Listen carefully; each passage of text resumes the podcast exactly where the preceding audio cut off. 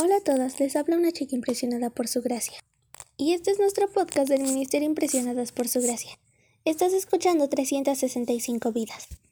Ahora, los israelitas volvieron a clamar al Señor y el Señor les levantó un libertador, Ahod, hijo de Gerá de la tribu de Benjamín, quien era zurdo por medio de por medio de los israelitas enviaron tributo a Eglón, rey de Moab. Jueces 3:15 Sumar años de vida no significa sumar experiencia y mucho menos inteligencia. Los padres israelitas seguramente les debieron de haber contado la experiencia de Otoniel a sus hijos, pero estos no debieron aprender la lección. Ahí está Israel, esclavizado durante 18 años por el rey Eglón y su gente. En la época de Otoniel, ocho años fueron suficientes para darse cuenta de la situación y que debían clamar a Dios.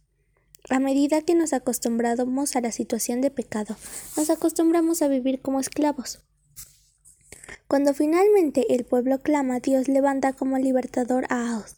El pueblo de Israel, como nosotros, puede equivocarse reiteradamente, puede volver a los ídolos, puede regresar a sus malos caminos, pero cuando claman a Dios, Él salva. Después de ocho años de esclavitud, Dios les regaló cuarenta años de paz. Después de 18 años de maltratos, Dios le regala 80 años de bendiciones. Dios siempre da más de lo que merecemos, más de lo que nos corresponde y más de lo que podamos entender. Él ya dio salvación eterna. Es tu responsabilidad aceptarla. Aod, como un héroe, no es un personaje tradicional. No organiza al pueblo de Israel para la batalla. No es un general. No se comporta como un guerrillero que ataca al enemigo de manera sorpresiva en el lugar y de la manera más extraña. Basta el rey enemigo, le entrega los impuestos que eran normalmente muy abusivos que Israel le debía, le crea una curiosidad y lo mata.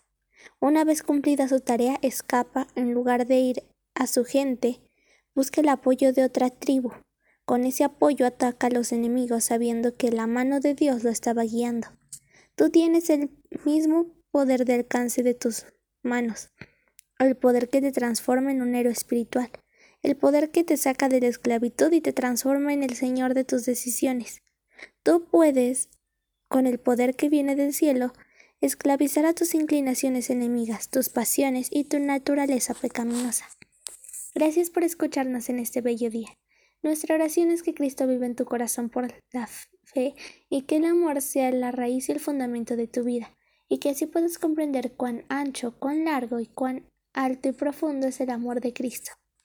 Hasta luego, bendiciones.